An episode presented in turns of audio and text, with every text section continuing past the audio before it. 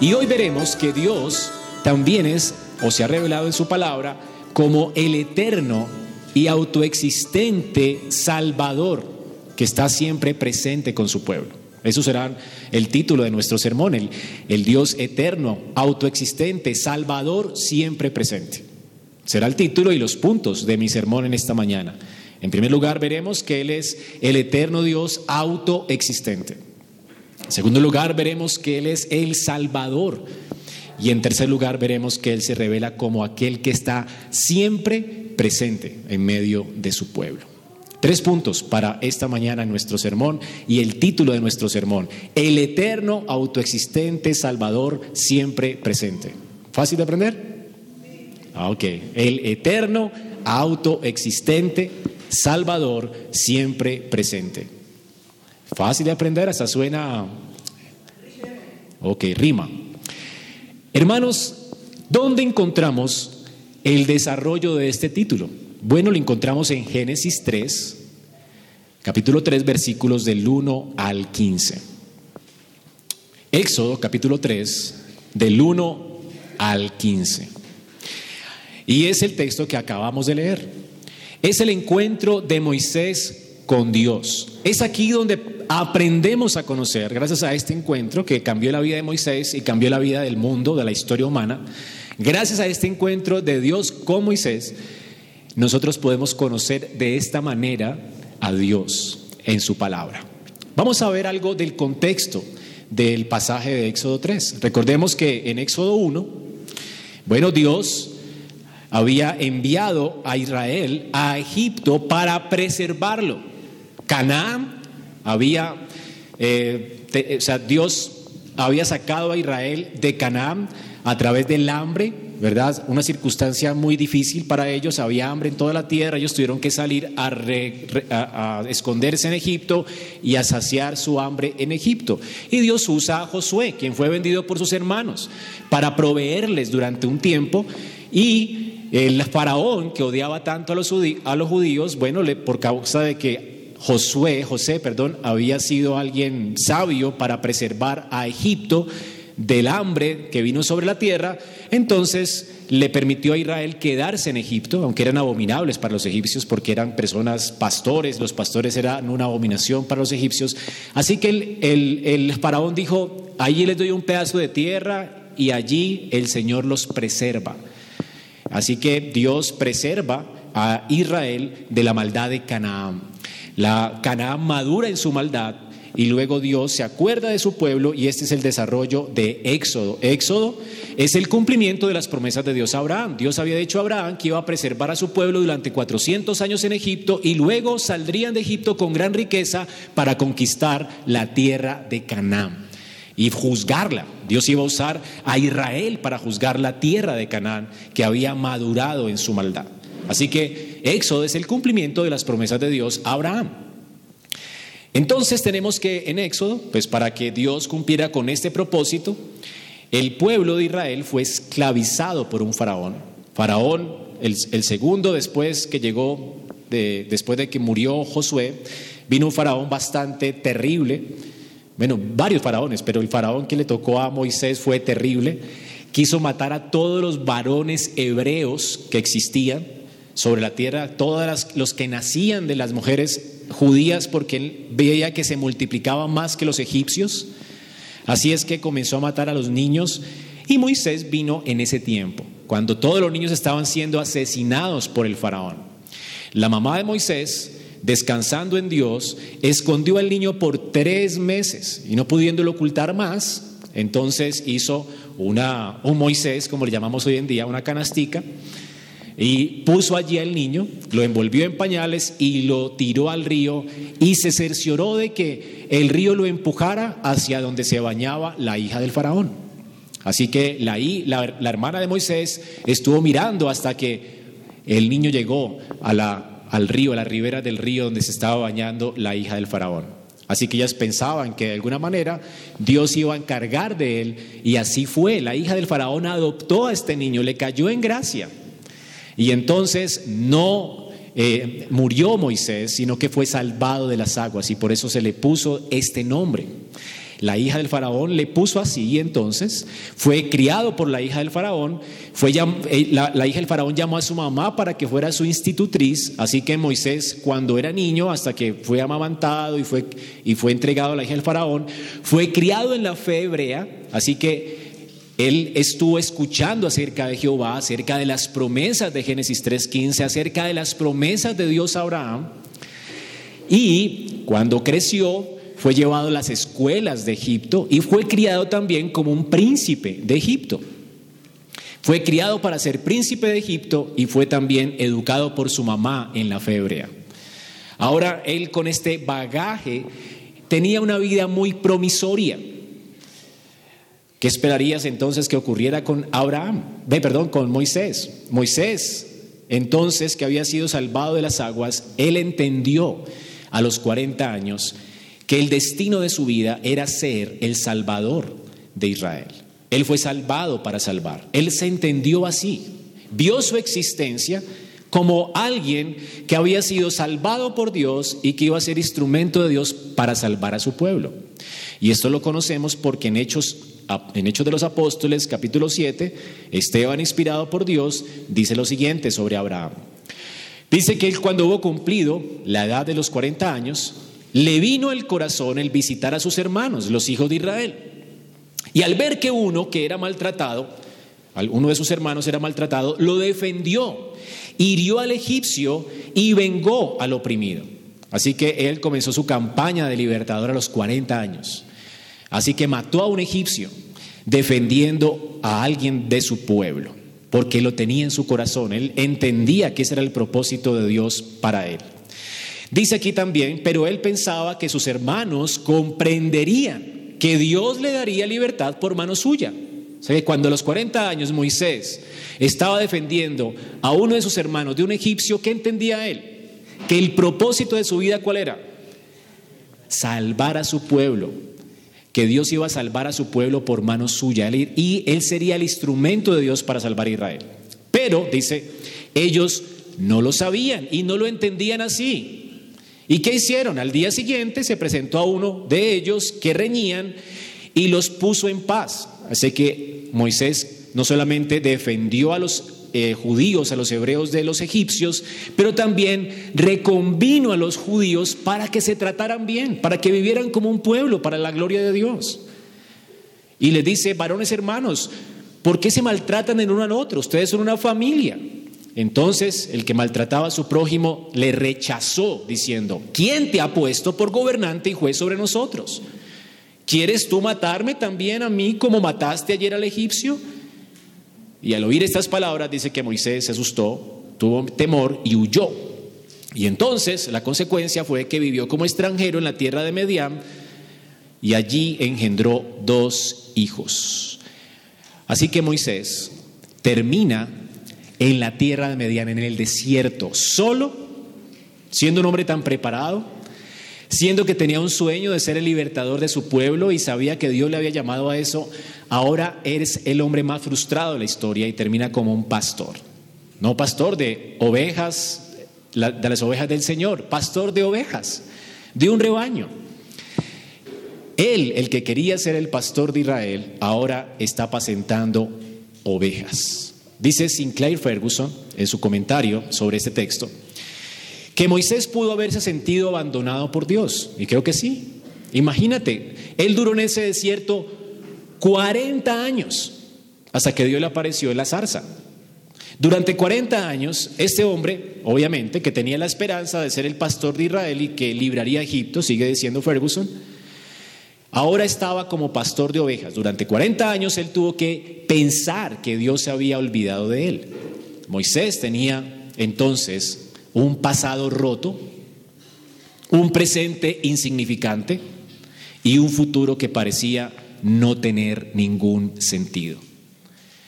Así que encontramos a Moisés, antes de su encuentro con la zarza, como un hombre con muchos sueños rotos, un pasado roto. Su presente, pastorcito de ovejas, insignificante. Y además, su futuro no tenía sentido. Seguramente él moriría ¿verdad? Después de que Dios le salvó de, esa, de, ese lugar de las manos del faraón, ahora su vida tal vez diría, ¿y entonces qué sentido tiene todo esto? Pastoreando ovejas, ¿verdad? El Señor parece ser que le había abandonado. Lo que Moisés no sabía es que durante esos 40 años, ahora Moisés queda como un hombre, después de 40 años usted no practica su profesión, ¿verdad? Si usted no se adiestra en lo que usted sabe hacer, pues ya Moisés no era ni un hombre de guerra, ¿verdad? Ya se le había olvidado mucho de lo que aprendió de Egipto y era un hombre débil, anciano. De hecho, él mismo se describe como tartamudo, que ni sabía hablar. Se volvió hasta temeroso, miedoso. De, de repente Moisés encuentra a sí mismo sabiéndose rechazado por su pueblo, aborrecible para los egipcios, porque era un pastor de ovejas, aborrecible para los egipcios. Y ahora era alguien vil, menospreciado. Pero Moisés, que había renunciado, ¿verdad?, a su vocación y estaba en el desierto y estaba sintiéndose así, no sabía algo, y es que Dios no había renunciado eh, a, su llamamiento con él. Aunque nosotros muchas veces queremos tirar la toalla, Dios jamás tira la toalla con nosotros. Dios nunca renuncia. La escritura dice que aquel que comenzó la buena obra en nosotros, la va a perfeccionar hasta el día de Jesucristo. Y qué bueno es esto, ¿verdad? Esto es lo que vamos a conocer de Dios en esta mañana. No importa cuán débil seas tú, no importa cuán inconstante seas, Dios no es inconstante. No importa cuán fiel, infiel eres tú, Dios es fiel. Dios permanece fiel a su pacto. La obra que Él comienza, la termina. Hermano, ¿no es esperanzador esto? Ah, y es que yo soy muy vil. Es que realmente me siento como Moisés. Bueno, la Biblia dice que de lo vil y menospreciado escoge Dios para avergonzar a los sabios. Lo que no es. ¿No es increíble esto? Ese encuentro, ese encuentro de Dios con Moisés, Dios le salió al encuentro a Moisés y a partir de ese encuentro la historia de ese hombre cambia trascendentalmente. Pero hermanos, fíjate, no solamente la historia de un hombre, la historia humana cambia trascendentalmente. A partir de ese momento, de ese encuentro de Moisés con Dios, un imperio, el imperio más fuerte de su tiempo, iba a caer. Y eso está en la historia humana, en los pergaminos de los egipcios. Se ve la derrota que ellos tuvieron en el Mar Rojo. Ellos, según la historia, ¿verdad? En sus cuadros lo pintan de esta manera. Los dioses de los egipcios que sepultaron a nuestro pueblo en ese Mar Rojo son dioses extraños, ¿verdad? Fuertes. Ese Jehová que, nos, sepultó al pueblo y, Egipto tuvo miedo de ir a ese mar por muchos años y lo colocaron en sus pinturas como parte de su historia. La historia humana ya no sería la misma a partir de ese encuentro. ¿No es lo que Dios hace con nuestras vidas cuando nos sale al encuentro? Cuando Él envía su Espíritu a nosotros y nos transforma, no solamente Dios cambia tu vida, no cambia también la vida de los que te rodean, no cambia también el ambiente de tu familia cuando hay alguien buscando y procurando la santidad. No cambia la historia de las naciones cuando alguien ahora comienza a vivir para la gloria de Dios. No importa cuán insignificante se sienta. Hermanos, cuando Dios cambia a un hombre, también puede transformar naciones. Ahora el hermano oraba, Señor, ten misericordia de Colombia.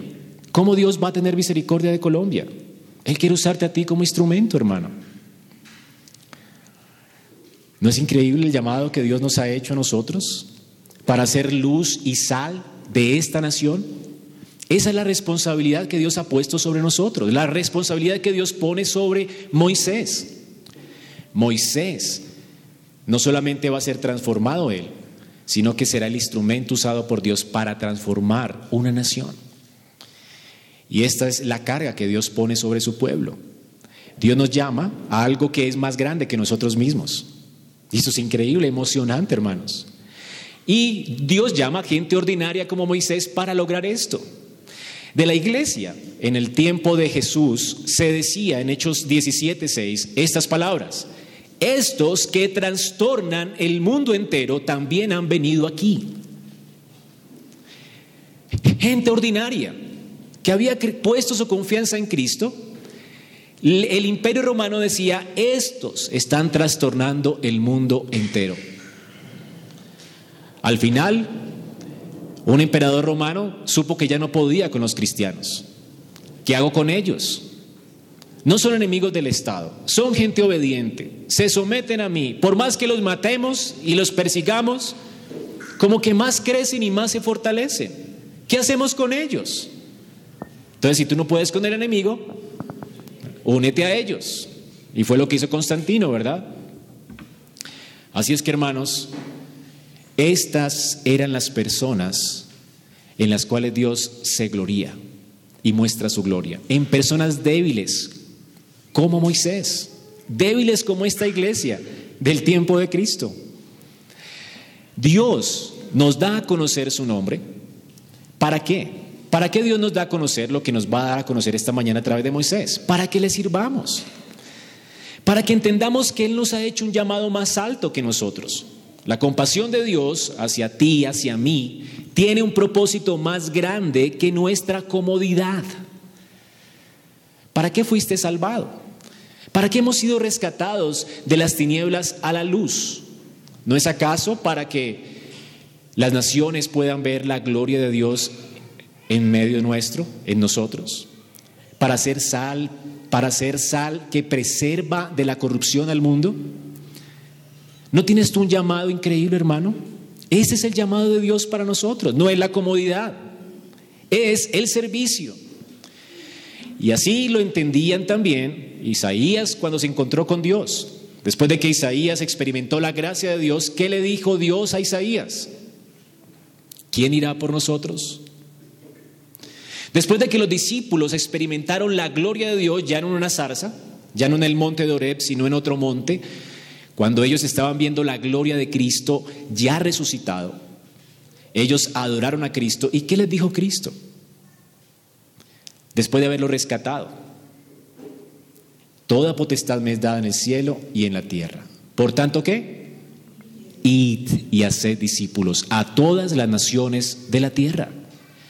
El Señor nos salva para unos instrumentos útiles.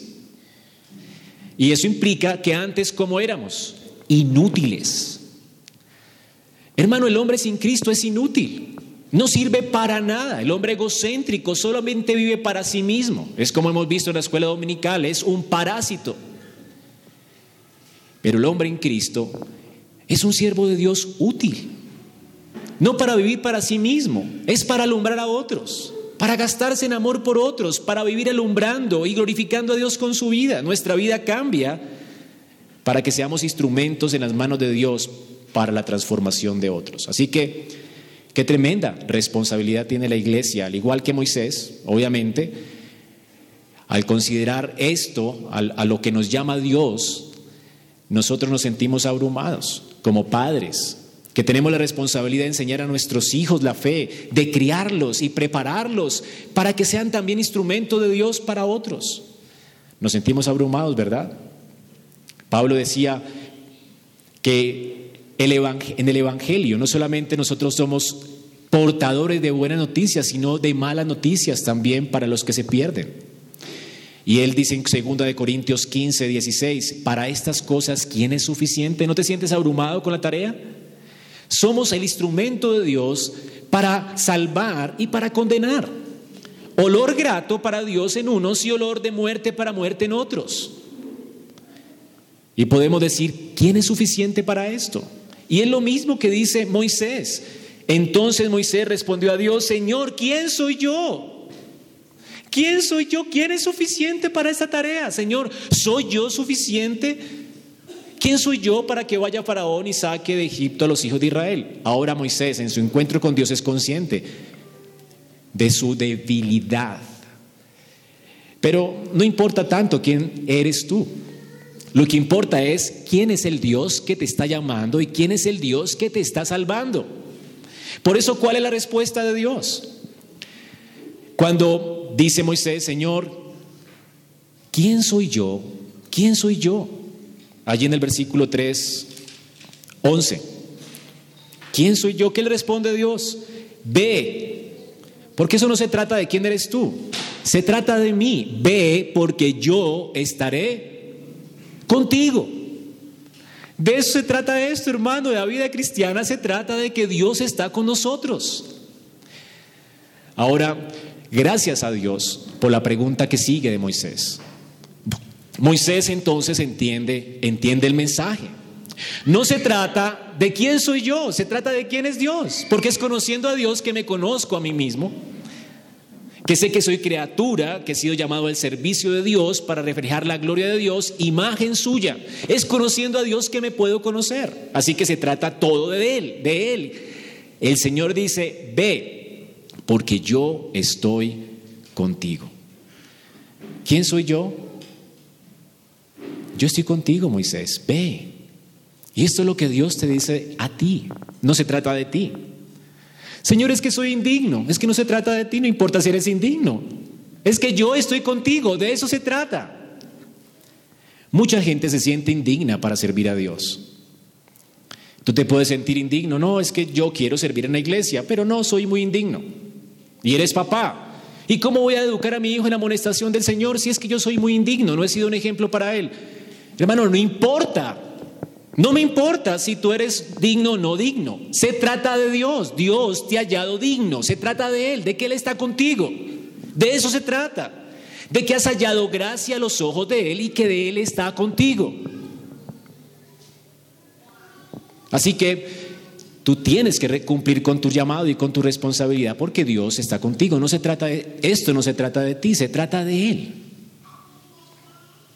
No se trata de su dignidad, sino de su dignidad, de la dignidad de Dios. No se trata de, su de tu fuerza, sino de su fuerza. La pregunta entonces que nos tenemos que hacer es, como Moisés dijo, Señor, entonces ¿quién eres tú? Mira lo que dice el versículo 13. Dijo Moisés a Dios, he aquí que yo llego a los hijos de Israel, listo, yo sé que tú vas conmigo y yo les digo, el Dios de vuestros padres me ha enviado a vosotros.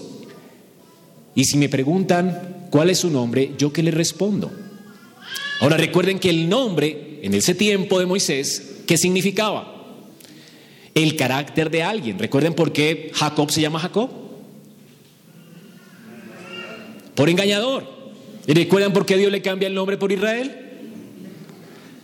Hermanos, el nombre en el tiempo del bíblico tenía que ver con el carácter de la persona.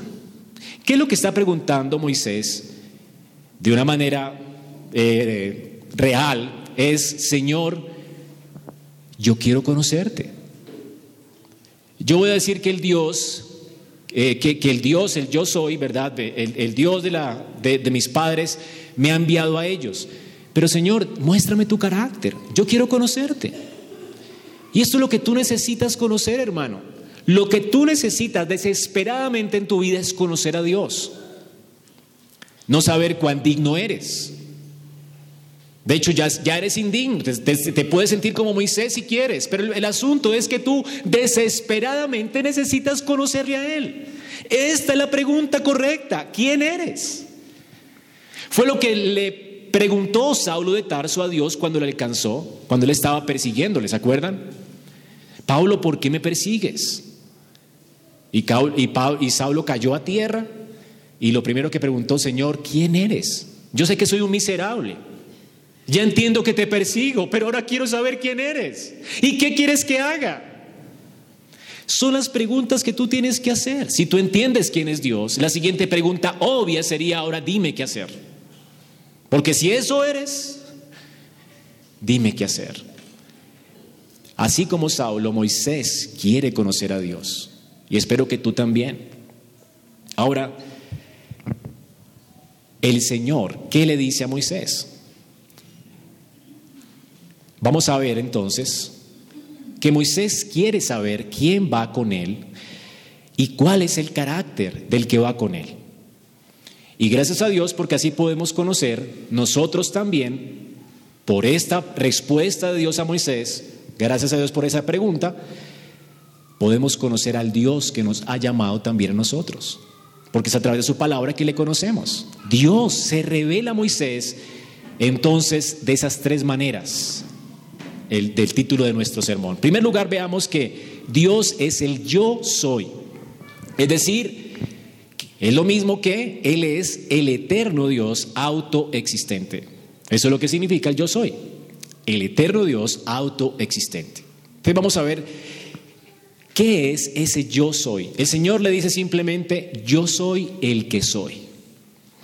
Imagínate que alguien se acerque a ti y tú le digas, ¿tú quién eres? Entonces uno qué, qué pregunta, qué respuesta quisiéramos escuchar. Bueno, ¿qué es? ¿Qué hago? ¿Dónde vivo? ¿Verdad? ¿Con quién estoy casado? Que, me, que le cuente de su vida. Pero ¿qué le responde Dios a Moisés? Yo soy el que soy. Imagínate si la persona te responde lo mismo. Yo soy el que soy. ¿Cómo te sentirías tú? Frustrado, ¿verdad? Dirías, este no quiere que yo le conozca. Pero en el caso de Dios, Dios sí, con ese nombre quiere que le conozcas. Es decir, Él con este nombre se está, por decirlo así, auto revelando, pero de una manera que tú le puedas conocer. Ahora, el nombre yo soy el que soy realmente es algo misterioso. ¿Qué nos está revelando ese nombre acerca de Dios? Porque ese es el nombre de Dios. Así me conocerán. Yo soy el que soy. Punto. De hecho, el nombre con el que Dios se revela a Moisés es, se, ha llamado el tetragramatón. Son un conjunto de letras sin consonantes. Por eso le decían el nombre innombrable. Y-H-W-H. Yahweh. No tiene vocales. Yot es una, una letra hebrea. Hei, Vav, Hei. Ese es el nombre de Jehová. Nadie sabe si es Jehová, si es Yahweh porque no tiene consonantes. Era el nombre impronunciable. Yod, son cuatro letras. Yod, Hei, Vav, Hei. En hebreo. Ahora, este nombre significa el yo soy el que soy. Ese es el significado de su nombre. ¿Qué significa este nombre? Que realmente Dios no se pone bajo el escrutinio de Moisés. Eso es lo que significa este nombre. Moisés yo soy el que te conozco a ti. ¿Por qué me preguntas por mi nombre? Yo soy el que soy. Yo soy el que te conozco a ti. Por eso en Gálatas 4:9 dice Pablo, mas ahora nosotros conociendo a Dios, y él cambia como de opinión, o más bien, siendo conocidos por Dios, ¿qué dice Pablo acerca de qué es conocer a Dios? Hermano, conocer a Dios es igual que ser conocido por Dios. O es mejor usar la frase, ser conocidos por Dios que conocer a Dios, porque Dios es el incognoscible. Si tú conoces a alguien, ¿verdad? Puedes, saber qué puedes esperar de él, etcétera, etcétera. Es decir, alguien se puede convertir en el objeto de nuestro estudio, pero no Dios. No lo podemos conocer. Ahora Dios es el yo soy y ese yo soy implica que Dios no tiene comienzo ni fin. Moisés no puede decir yo soy el que soy, porque la vida de Moisés comenzó en un tiempo. Decir, Moisés nació de una mamá, todos pueden saber su fecha de nacimiento y todos pueden conocer su fecha de, de muerte. Él vino y murió. Pero Jehová no tiene principio ni fin. Por eso Él es el que es y punto. Él es el autoexistente Dios. Esto es lo que significa su nombre. Él es el Dios autoexistente. Es lo que los teólogos han llamado aceidad. Es una palabra que tiene una, dos palabras que la dividen. Aceidad. ¿Qué, qué significa? Que Dios es de sí mismo, Él es de sí mismo. Es decir, Él no depende de nadie, Él no es derivado de nadie, Él no es derivado de ninguna cosa, Él existe de sí mismo. Yo soy entonces, lo que está revelando es el misterio de Dios, del ser de Dios. Para el hombre que es criatura, Dios sigue siendo un misterio. Eso es el yo soy, un misterio para ti. ¿Te contentas con que Dios sea un misterio? Y ese Dios misterioso es el que es y el que te conoce perfectamente. Aún cada cabello de tu cabeza lo tiene contado. ¿Entiendes eso? Dios es autoexistente y por lo tanto no necesita de nada para su existencia. Esa es la seidad de Dios, la existencia propia de Dios. Hermanos, esta existencia de Dios como el Dios autoexistente, el yo soy, debe ser el motivo de nuestra adoración. Cuando en el Salmo 61 se alaba a Dios, dice el salmista, desde el cabo de la tierra clamaré a ti, cuando mi corazón desmayare, levantaré a la roca que es, perdón, llévame a la roca que es más alta que yo. Dios es más alto que nosotros. Dios no cabe en nuestros pensamientos. Si Dios eh, fuera alguien que pudiéramos escudriñar, que fuera el objeto de nuestra investigación, ya no sería Dios. Pero Él trasciende nuestra mente. Él es el que es, y punto. Y el hombre tiene que contentarse con eso. Él es el creador, nosotros las criaturas, y Él es el que es autoexistente. Y esto es motivo de adoración en Apocalipsis. La palabra de Dios dice en Apocalipsis 4:8. Y los cuatro seres vivientes tenían cada uno seis alas, alrededor y por dentro estaban llenos de ojos, y no necesitaban día y noche, y, perdón, y no cesaban día y noche de decir, Santo, Santo, Santo es el Señor Dios Todopoderoso. Y miren por qué lo alaban. El que era, el que es y el que debe venir. Él es, Él era y Él siempre ha sido. Él nunca ha dejado de ser. Por eso Él dice, yo soy el que soy. Él es. Y nadie puede decir eso de sí mismo. Por eso Moisés, ¿qué tenía que hacer en la presencia del yo soy? quitar el calzado de sus pies. Estamos frente al misterio más grande que no podemos comprender. Toda la creación puede ser objeto de tu investigación, pero no el creador. ¿Sabías? La pregunta es si este conocimiento de Dios ha impactado tu vida. Si Dios es el yo soy, ¿cómo ha impactado tu vida? Bueno, para los incrédulos, realmente esta es una verdad que ellos no toleran. Para el creyente, ¿verdad? Realmente es una, un increíble descanso saber que Dios es el que es. Pero para el incrédulo no, para el incrédulo es una amenaza. De hecho, para él, en sus ínfulas de grandeza y de independencia, y en su loco egocentrismo y en su pecaminosidad, él no puede creer que exista alguien que él no pueda conocer. Ahora, el incrédulo no puede aceptar que Dios sea el yo soy. Un incrédulo no puede aceptar que seamos nosotros criaturas y que solamente hay un Dios sobre los hombres. Y que el hombre, si hay solamente un Dios y Él es creador de todos los hombres, el hombre solamente puede encontrar placer en esta vida obedeciendo a su creador y el incrédulo no puede tolerar esto. ¿Sabes dónde encuentras tu placer real? No en el pecado, no en, el, no en la autoindulgencia, no en el autoplacer, sino en la adoración a Él. Y el impío no puede tolerar esto.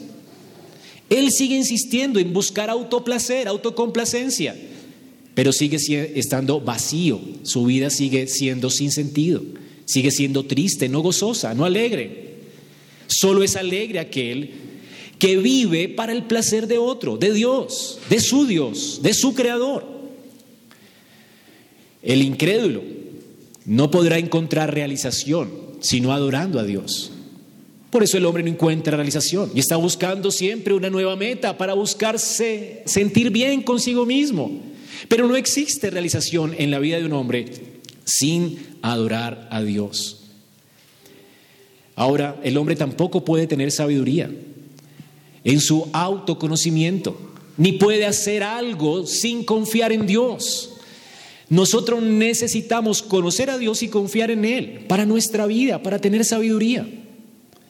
Pero el hombre necio no comprende a Dios ni quiere entender a Dios. Le cuesta someterse a Dios. La razón por la cual los hombres rechazan a Dios siempre es una razón moral. Ellos quieren ser dioses. El hombre quiere ser su propio Dios. Y por eso el impío detesta la idea de que Dios sea el yo soy. Nietzsche dijo, si hay un Dios, ¿cómo puedo soportar yo no ser Dios? Nietzsche habla por todos los incrédulos. Si es que existe un Dios, ¿cómo es que la vida puede ser soportable si yo no soy ese Dios? Los hombres no pueden tolerar que exista Dios, hermanos. Así que por eso resisten la idea, porque saben que hay un Dios, pero la resisten por causa de su maldad. Y dice la Biblia que se entregan a la adoración y a la mentira, adorando a las criaturas antes que al Creador que es bendito por los siglos. El hombre escoge a su familia, a su carro, a su deporte, su dinero, sus entretenimientos, su placer, en lugar de vivir para la gloria de Dios que es bendito por los siglos. Hermanos, pero cuando estamos ante la presencia de Dios, Él nos desnuda, Él sí que nos conoce. Y por eso el día del fin, cuando el Señor venga en gloria, toda rodilla se va a postrar delante de Él, porque nadie tiene excusa. Si le ha menospreciado, sus rodillas temblarán de miedo, como los soldados romanos se cayeron al piso cuando Jesús dijo yo soy, a causa de el conocimiento de Dios. Dios te conoce, te escudriña. Él discierne las intenciones del corazón y nadie se puede esconder. Por eso todos van a tener que postrarse ese día y reconocer su gran maldad y decir es justo que yo vaya eternamente al infierno. Nadie dirá en el infierno, yo estoy aquí injustamente. Todos sabrán que es justo, porque el hombre hasta se miente a sí mismo. Él vive para su placer, pero se miente a sí mismo. Y se hace hasta un religioso, queriendo vivir para su placer. Pero delante de Dios nadie se puede mentir. Por eso todo el que se encuentra con Dios dice, soy un miserable. Soy un miserable. El que nunca se ha encontrado con Dios, tal vez dirá, soy un miserablito, pero no tanto. Pero el que ha tenido su encuentro con Dios le agrada la idea de que exista un ser que dice, yo soy el que soy. Y se entiende como nada delante de ese ser. Y queda expuesto delante de ese ser. Y aunque sabe que conoce a ese ser, sabe que más bien Él lo conoce a Él y escudriña su mente y su corazón. Así que no tiene excusa. Por eso alguien que conoce a su Dios dice, Señor, gracias. Porque a pesar de mí, a pesar de mi miseria, a pesar de mi vileza, tú viniste y descendiste para rescatarme. Así que existo porque tú eres el Dios eterno. Para un creyente esta verdad trae consuelo.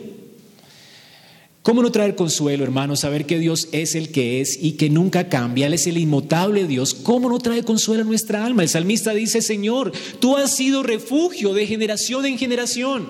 Antes que los montes naciesen y se formase la tierra y el mundo, de siglo en siglo hasta este siglo, tú eres Dios, tú eres el que eres. Siempre has sido el que has sido. En un mundo tan lleno de cambios, cuando las circunstancias nuestras cambian, cuando todo parece una locura, saber que Dios sigue siendo Dios es increíblemente una noticia gozosa para un corazón creyente. Él no cambia. Dios es el que es. Por eso el pueblo de Dios que confía en Él puede estar seguro y confiado. Por eso el salmista dice en el Salmo 46, Dios es nuestro amparo y nuestra fortaleza. Dios es nuestro pronto auxilio en la tribulación. Por tanto, no temeremos, aunque la tierra sea removida. Aunque todo el mundo cambie, aunque los, los montes se traspasen el corazón del mar, aunque bramen las aguas de los mares y tiemblen los montes a causa de la braveza, del río sus corrientes alegran la ciudad de Dios, el santuario de las moradas del Altísimo. ¿Por qué? Porque Dios está en medio de, ella. Dios está en medio nuestro y nunca seremos conmovidos. Dios nos va a ayudar al clarear la mañana. Los las, las naciones bramaron, los reinos titubearon, temblaron. Dio en su voz, la tierra se derritió. Pero dice el salmista, Jehová de los ejércitos está con nosotros. Él no cambia, Él no cambia.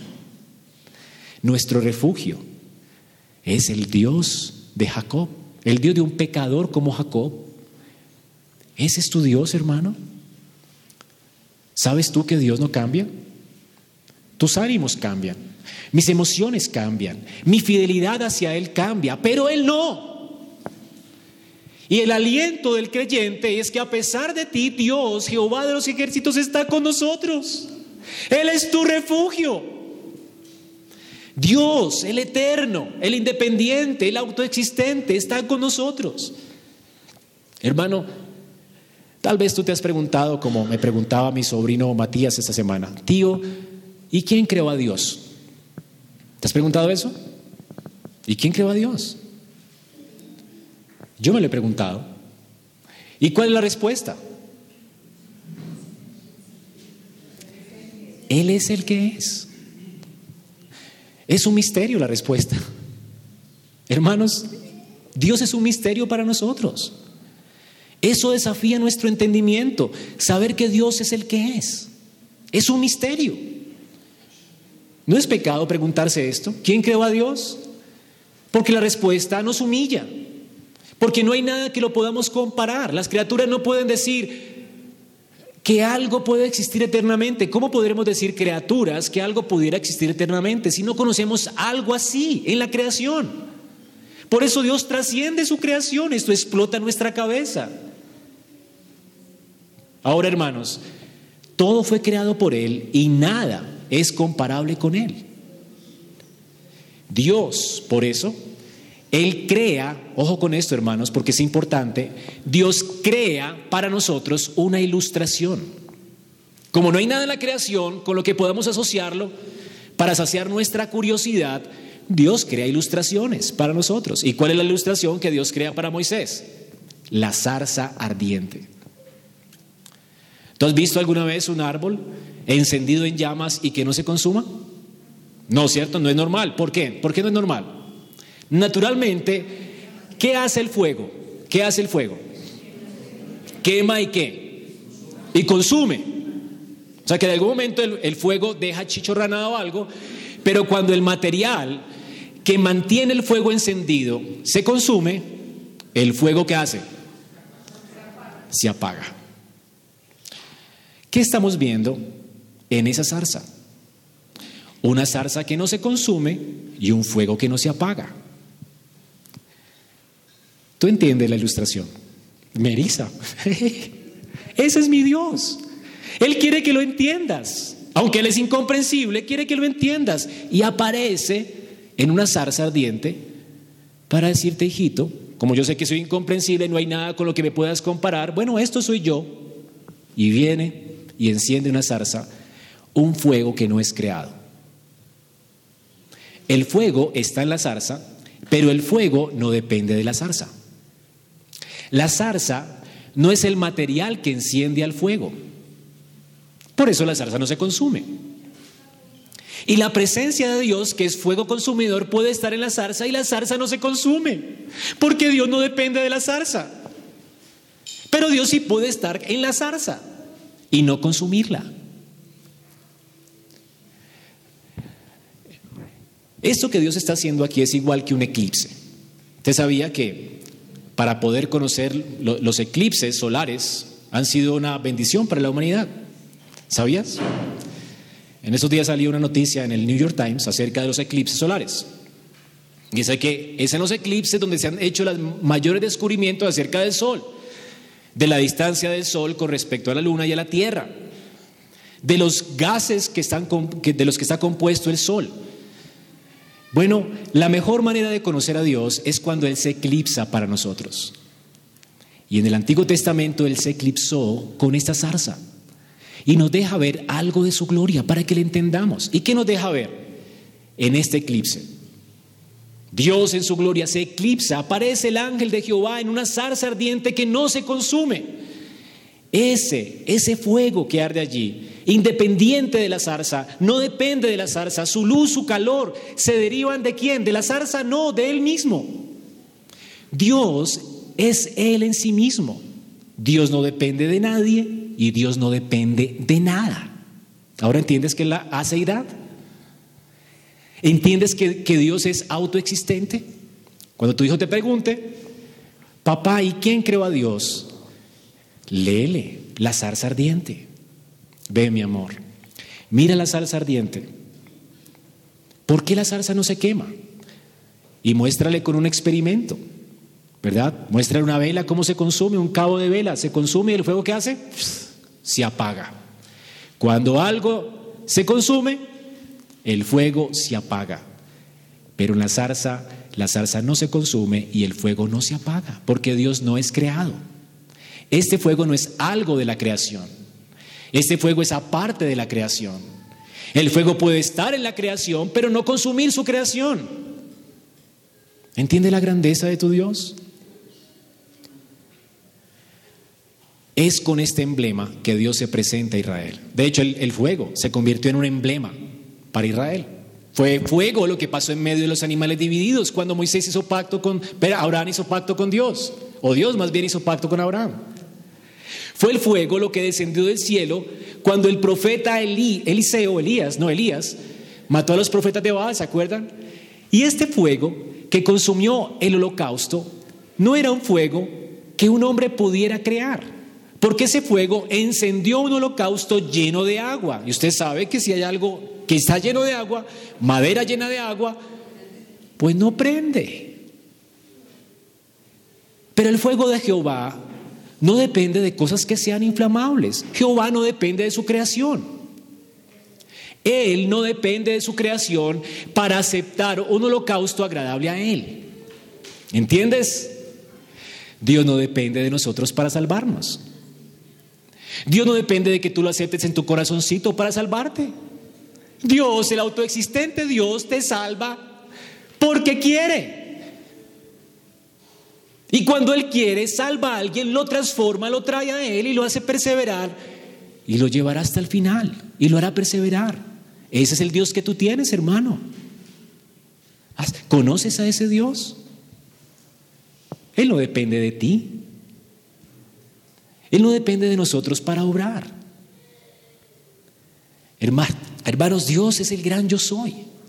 Esta zarza que no se consumía Vemos entonces esa gloriosa ilustración. Dios se eclipsa para revelar que Él es el autoexistente Dios. Pero además, hermanos, aquí se nos muestra, en primer lugar, que Dios es autoexistente en la zarza, hay una ilustración. Pero hay otra cosa que nos muestra que esa zarza no se consume. Y es el hecho de que Dios también es el salvador de su pueblo. Dios es autoexistente y Dios es el salvador de su pueblo. En esa zarza Dios también muestra su carácter salvador.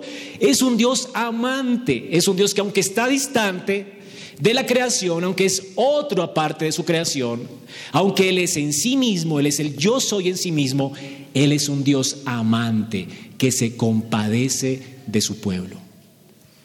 ¿No es increíble que Dios haya revelado así, hermanos? ¿Y cómo sabemos que Dios es amante? Hermano, la zarza no se consumió. ¿Cómo entendió Israel esa figura de la zarza? Vamos al libro de Lamentaciones 3.22. Lamentaciones 3.22.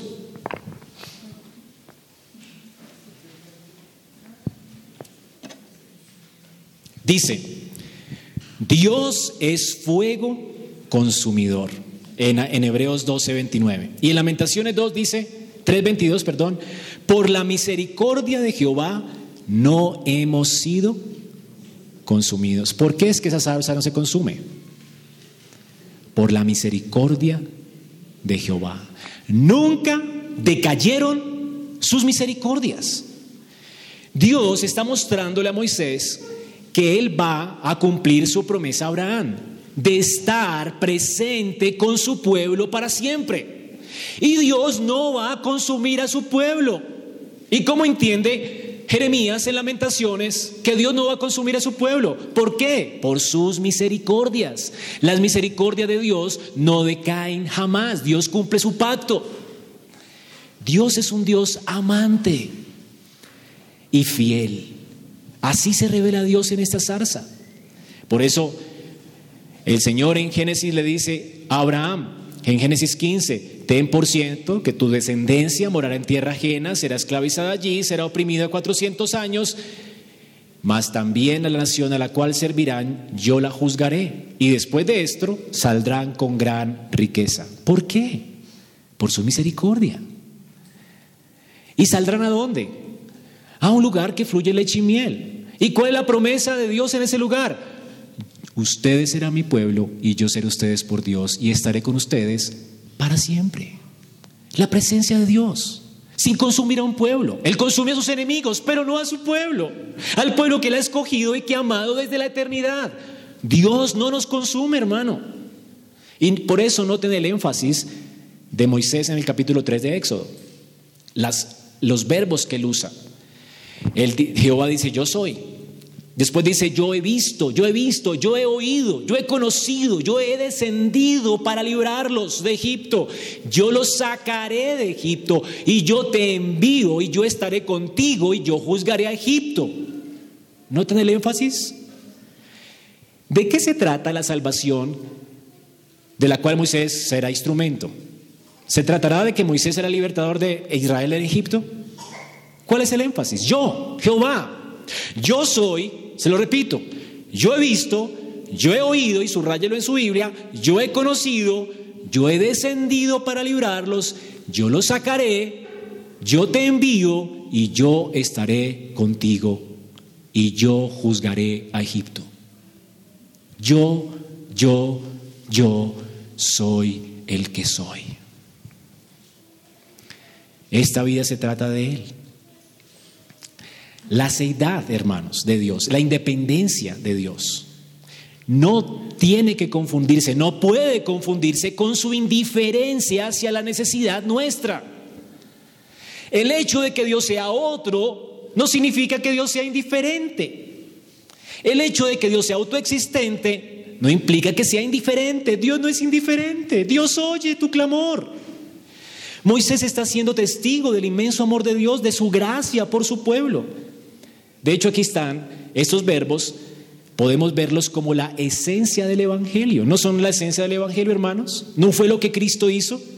Él es, yo he visto, yo he oído, yo he conocido.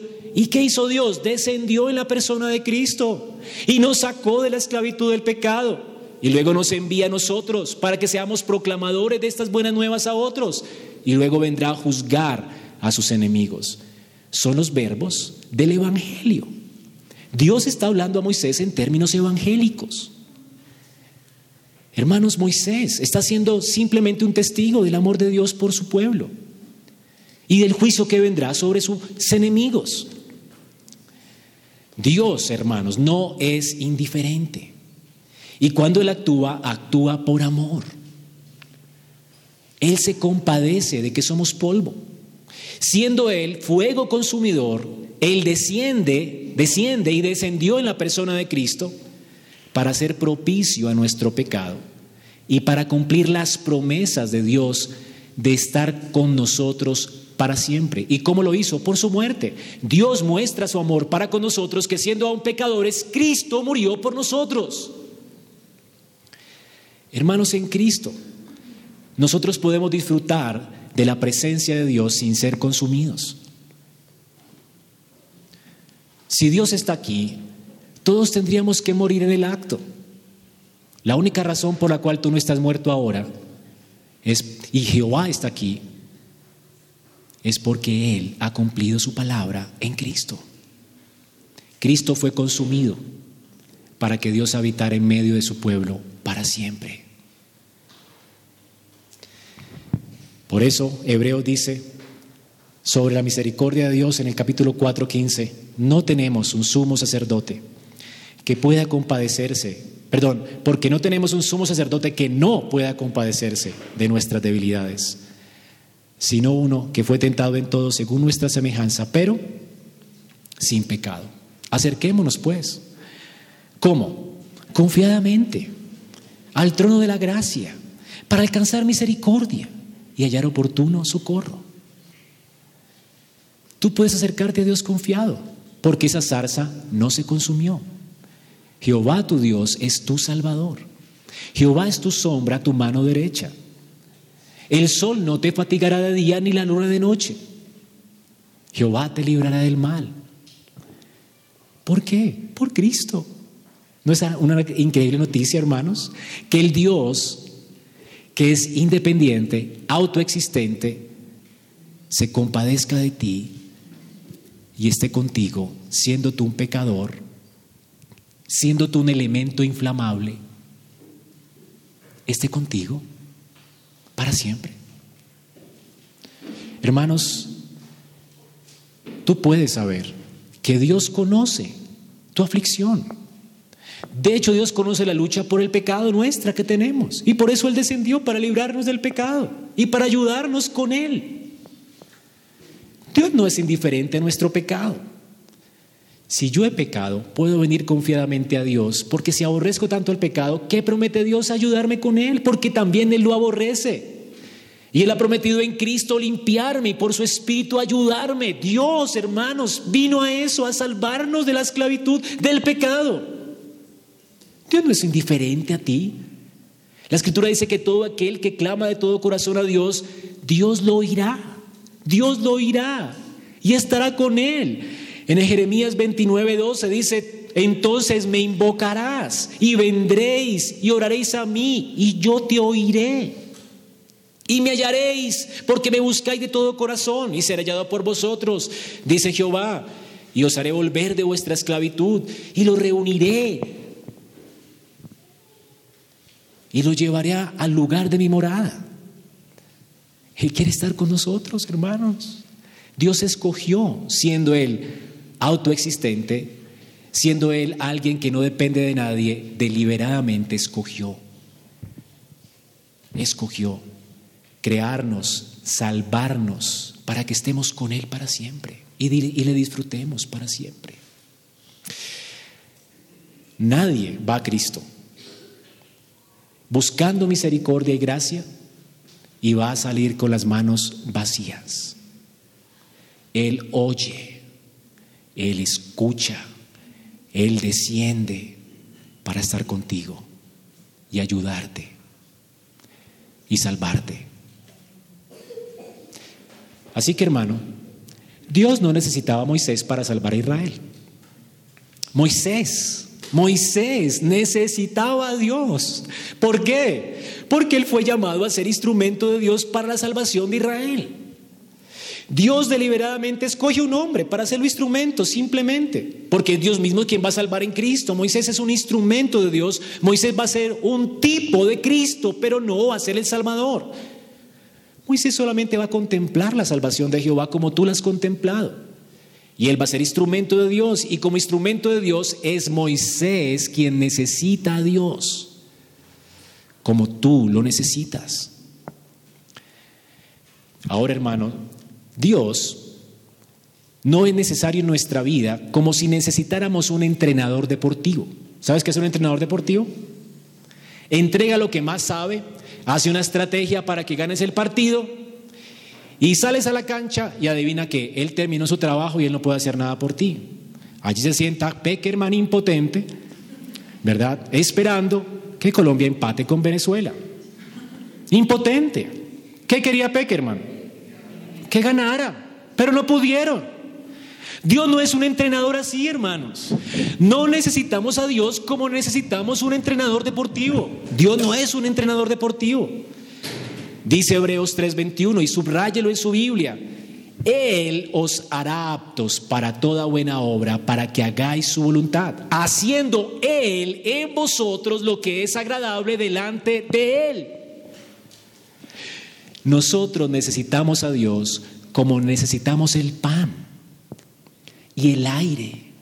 Dependemos de Él. No hacemos nada sin Él. Somos inútiles sin Él. Moisés nada podía hacer sin Dios y el Señor dijo, separados de mí, nada podéis hacer.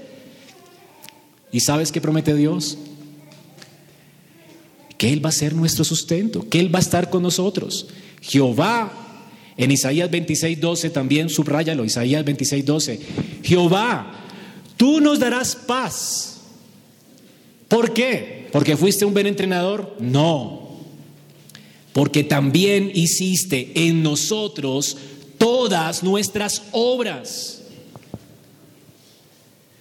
también hiciste en nosotros todas nuestras obras. Eres inútil sin Dios. El fuego no depende de la zarza, pero el fuego está presente en la zarza. Ese fuego le da vitalidad a la zarza. La zarza depende de ese fuego. Y ese fuego está allí y esto nos lleva a nuestra última consideración. Dios, el eterno, autoexistente Salvador, estará siempre presente en medio de su pueblo. Y este es el corazón del Evangelio.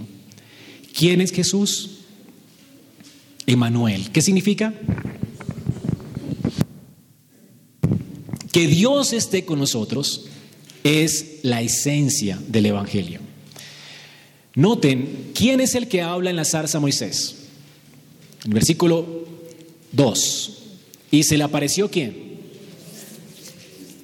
Un ángel. ¿Quién? ¿Cuál ángel? El ángel de Jehová. ¿Y qué dice el ángel de Jehová acerca de sí mismo? La palabra ángel es enviado, es decir, un enviado de Jehová se aparece a Moisés en una zarza ardiente. ¿Y qué dice ese enviado de Jehová a Moisés? Yo soy el que soy. Yo soy el autoexistente Dios.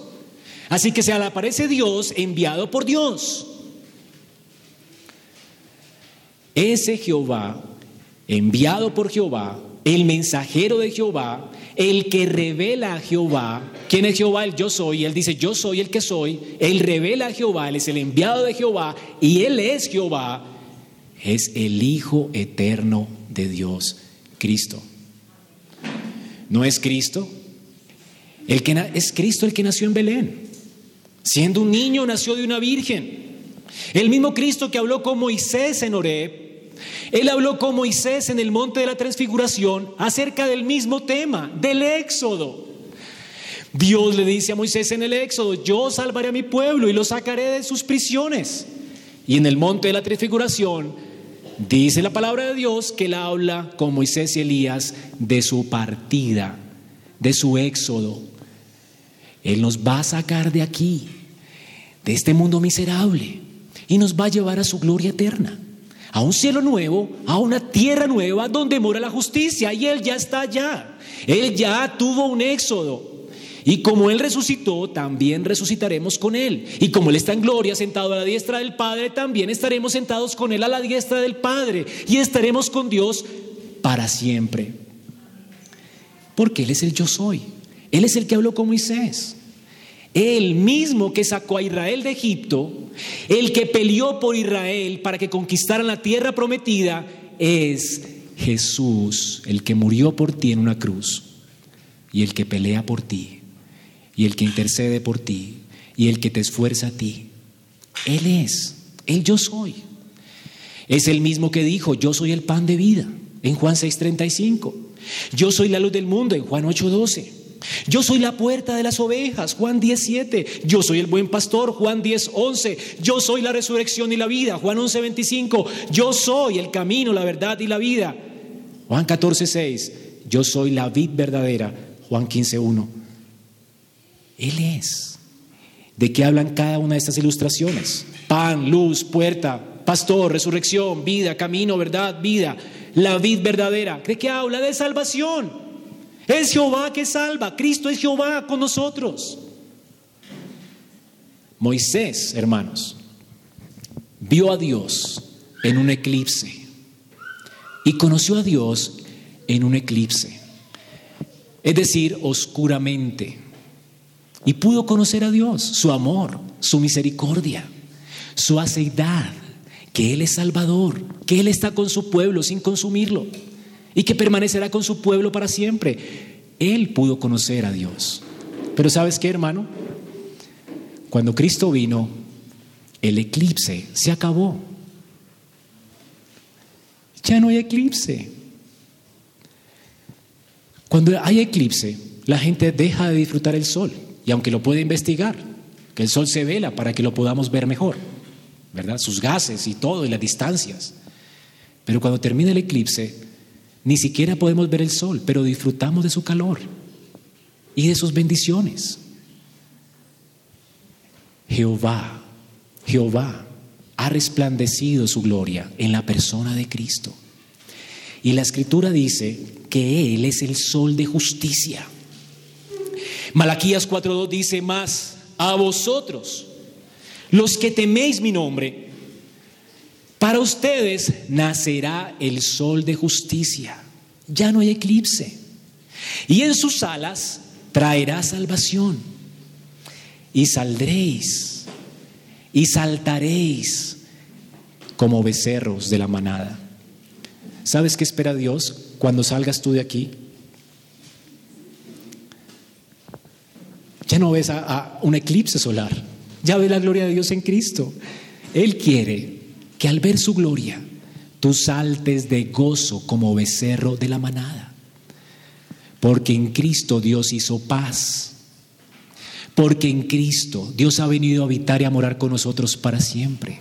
Porque en Cristo Dios hizo justicia. Porque en Cristo ya no hay condenación. Ya no hay condenación para los que están en Cristo. Hermanos, Moisés vio opacamente en un eclipse. Nosotros vemos al Hijo de Dios en gloria por el Evangelio. A Dios nadie le vio jamás, solo destellos. El unigénito Hijo de Dios, dice Juan 1.18, que está en el seno del Padre, Él le ha dado a conocer. Jesús nos dio a conocer a Dios.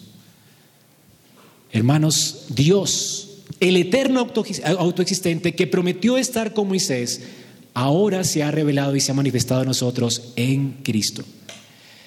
No es un motivo de gozo.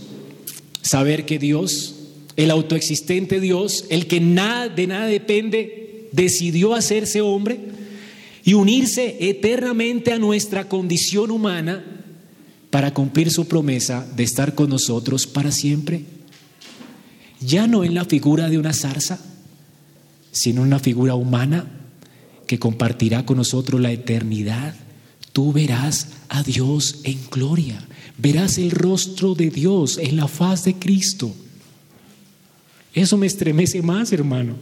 Dios decidió, el autoexistente Dios, hacerse hombre por amor a su pueblo, por amor a su pacto, porque se acordó de que somos polvo y miserables. Él vino a permanecer con nosotros como hombre. En Cristo. Ahora, hermanos, vamos a celebrar la mesa del Señor. ¿Sabes qué tenemos aquí? No una zarza ardiente, algo más glorioso. Moisés fue a Oreb. Dios hoy nos está invitando a un monte más alto, a un monte más glorioso, su mesa. ¿Qué te está mostrando Dios en su mesa? que Él se hizo carne para ti, que Él derramó su sangre para justificarte por ti, que ese autoexistente Dios que no depende de nada, se hizo un ser humano dependiente para justificarte de tus pecados y para cumplir su promesa. Moisés ni siquiera se imaginaba lo que Dios estaba dispuesto a hacer para salvar a un pueblo tan vil. Tú ya sabes lo que Él ha hecho se entregó por nosotros. Cristo derramó su sangre. Cristo, siendo el eterno Dios, decidió hacerse hombre y derramó su sangre y entregó su cuerpo por nuestros pecados. Aquí está la señal más gloriosa que la zarza.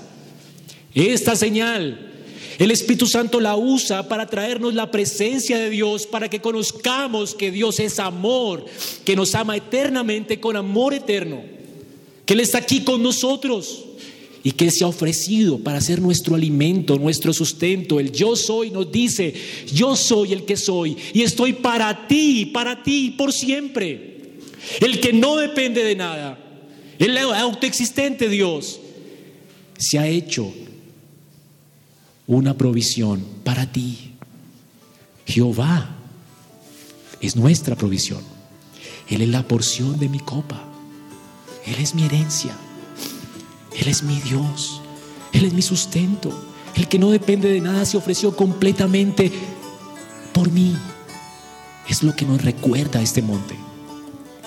Ahora que subas a este monte, deberías saltar y alegrarte como cordero de la manada, porque Jehová, Jehová está con nosotros. No seremos consumidos. Vamos a orar, hermanos.